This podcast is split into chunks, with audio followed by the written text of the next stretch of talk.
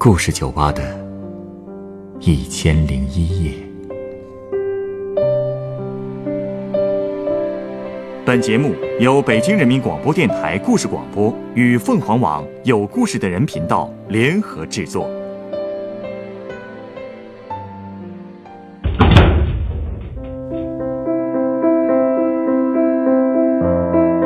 欢迎光临故事酒吧。今天来到酒吧的这位客人，向我回忆了他年轻时在工厂工作认识的一个厂花。那个容貌姣好的女人，却有着让人唏嘘的婚姻。为什么身处不幸的婚姻中，她却死活都不肯离婚呢？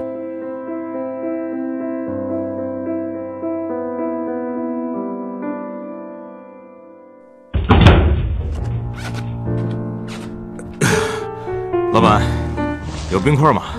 有啊，你是想？哎，你眼睛怎么青肿青肿的？哎呀，所以跟你要冰块敷一下嘛。哎，我这有手绢，你给我拿点冰，我自己包上就行了。啊，没事没事，我给你找个袋子包一下啊。哎，来来来，快敷上。谢谢啊。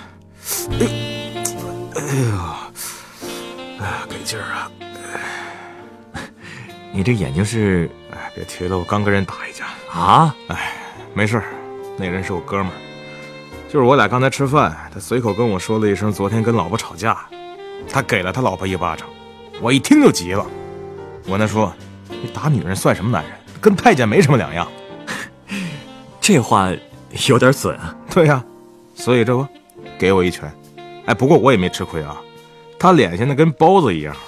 呃，虽然我也很反感家庭暴力啊，不过有话还是好好说嘛。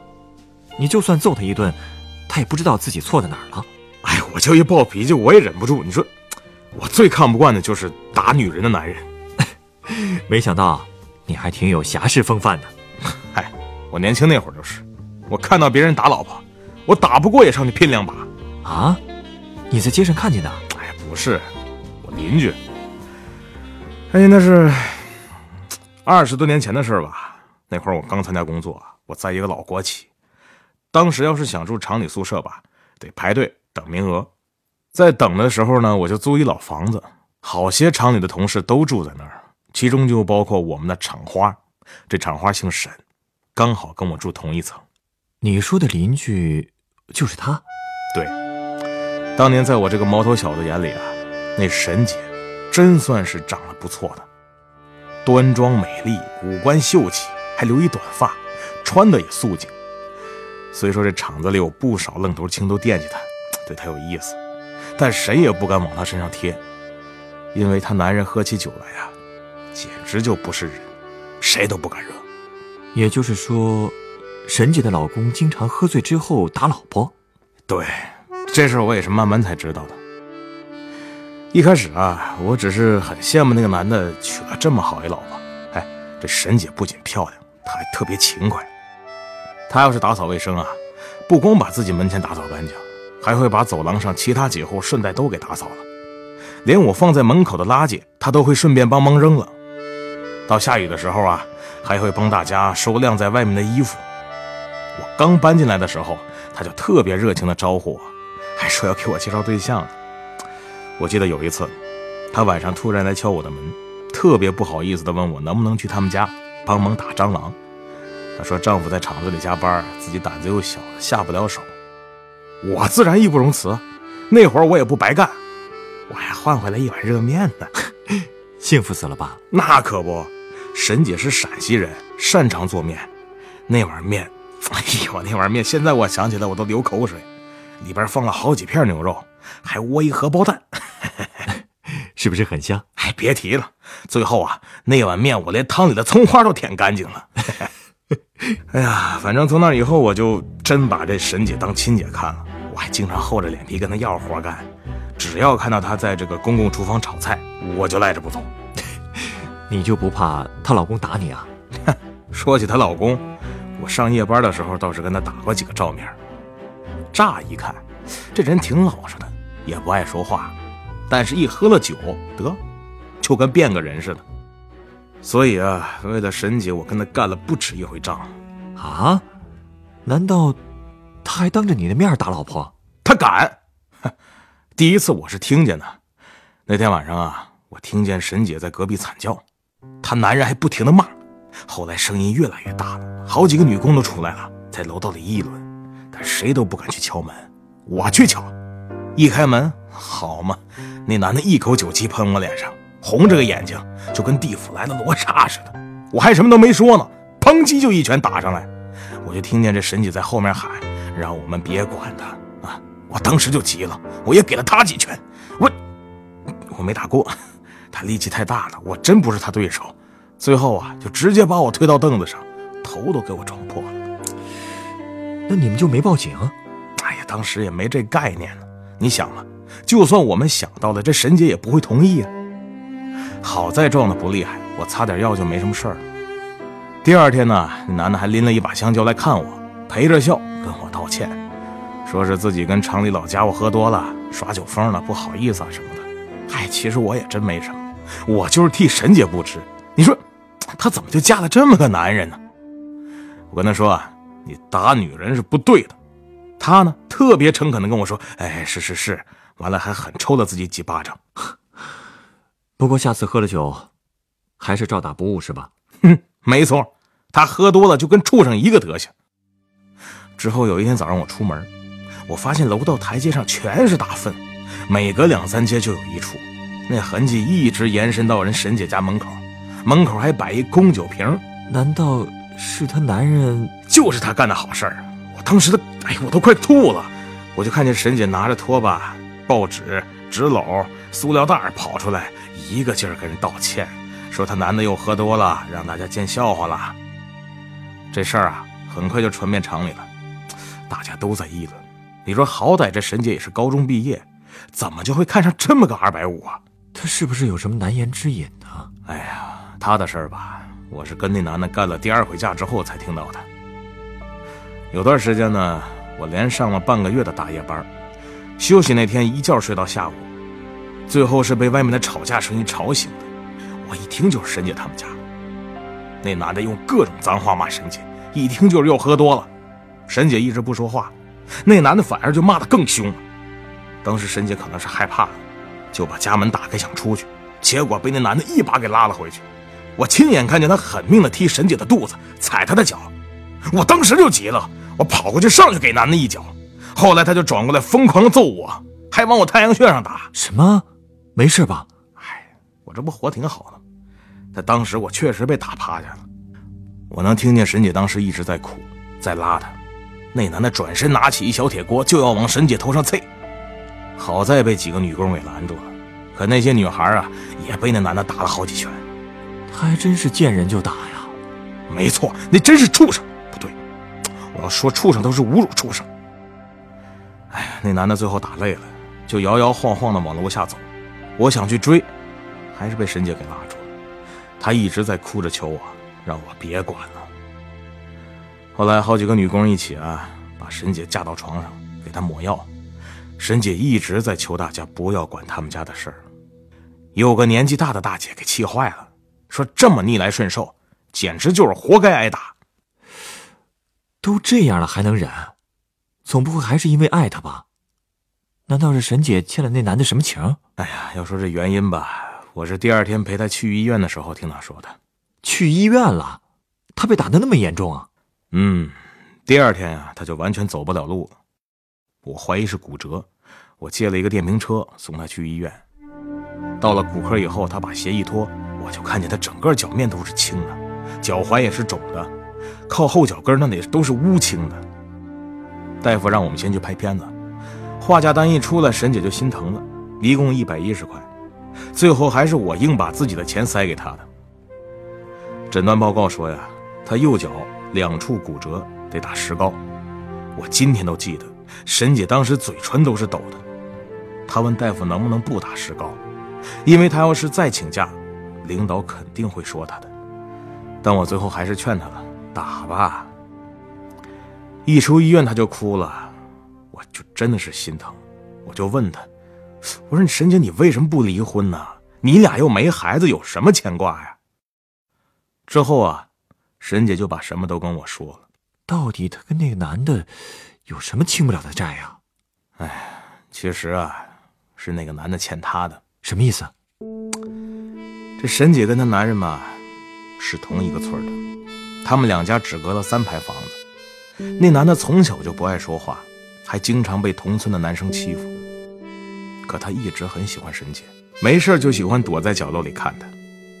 之后那男的初中毕业啊，就去当了兵，回来以后红光满面，性格也不闷了。但是自打回来之后，就染上了抽烟喝酒的恶习。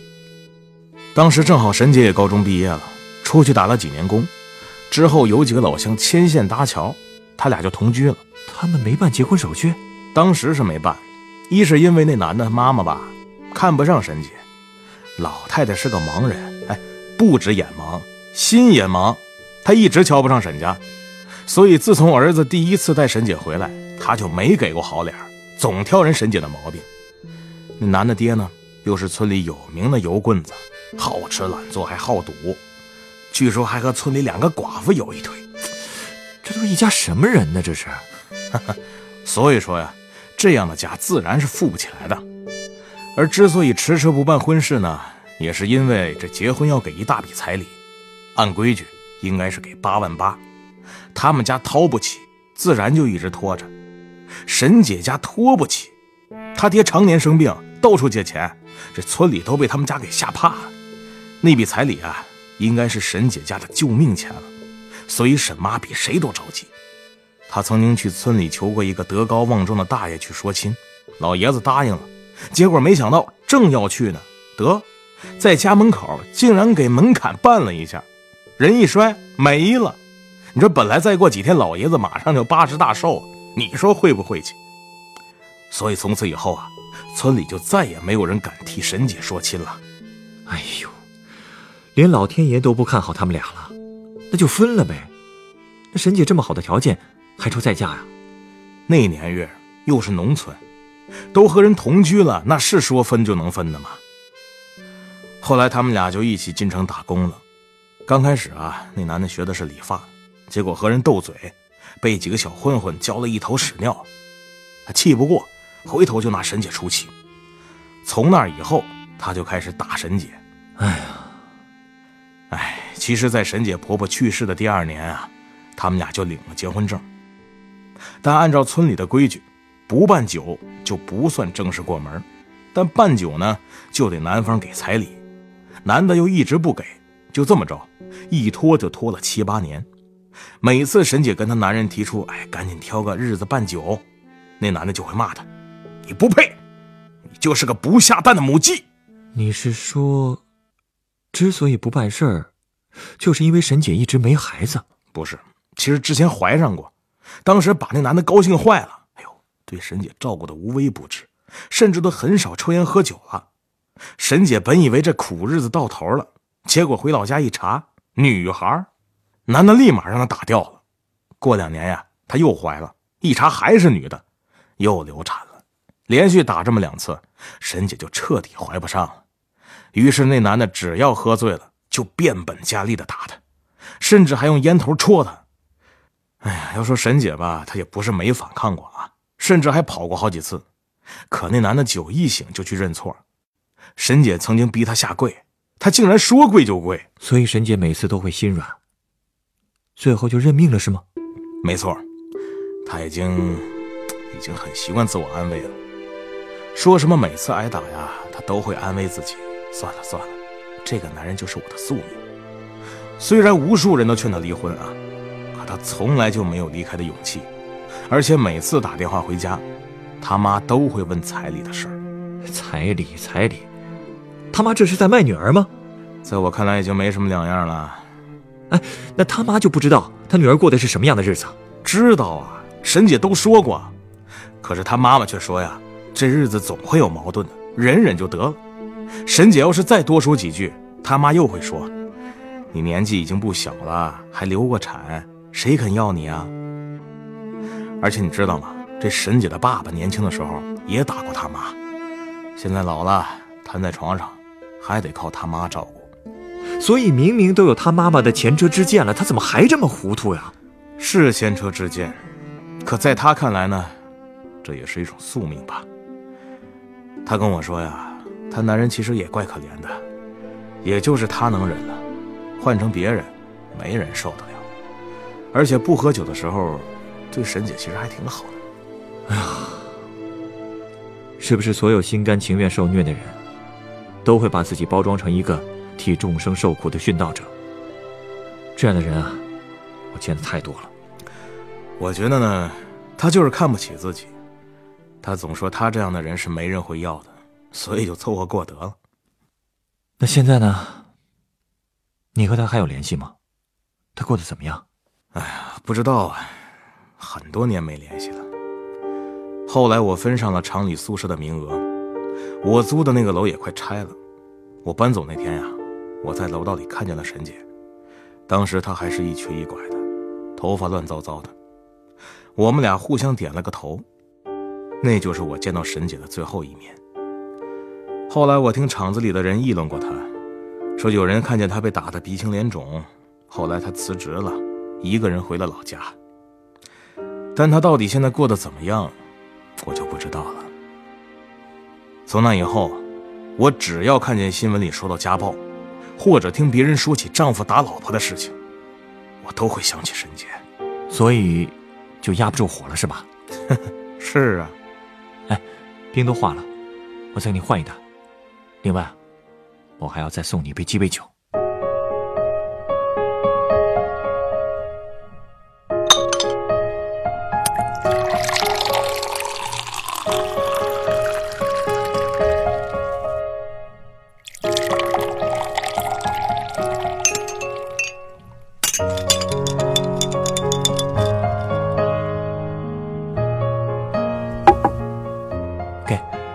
这是你的鸡尾酒，它是由杏子白兰地、贝荷诺酒和黄色前马酒调成的，名字叫做黄鹦鹉。黄鹦鹉，这酒有什么讲究吗？不瞒你说，家暴的故事我早就不是第一次听了，也给讲述故事的客人调过各种各样的酒。有一杯叫大锤，希望可以敲醒那些想不通、放不下的人；还有一杯叫天平。是希望所有的施暴者最后都会遭到惩处。而今天，我突然意识到了另外一个问题，那就是语言暴力会给一个人带来多么可怕的影响。当你的至亲都在把你贬得一文不值，当施暴者不停的用言语给你洗脑，一个人很可能就会变成一只学舌的鹦鹉。他会相信自己活该接受这样的命运。哪怕在外人看来，这种逆来顺受简直是不可理喻的。可是那只鹦鹉，已经深陷在一种强烈的自我暗示当中，不可自拔了。哎呀，你说对这种人，到底该怎么帮呢？反正，替他们打一架，肯定是没有多大用处的。不过帮，还是要帮。亲友的劝说肯定是有用的。语言既可以是暴力的工具。也拥有拯救的力量。积极的鼓励就像是一面镜子，当这面镜子足够大、足够亮的时候，或许就能够让沈姐这样的人看清楚，原来他们根本就不是被脚镣拴住的鹦鹉，而是完全可以靠自己飞翔的天鹅。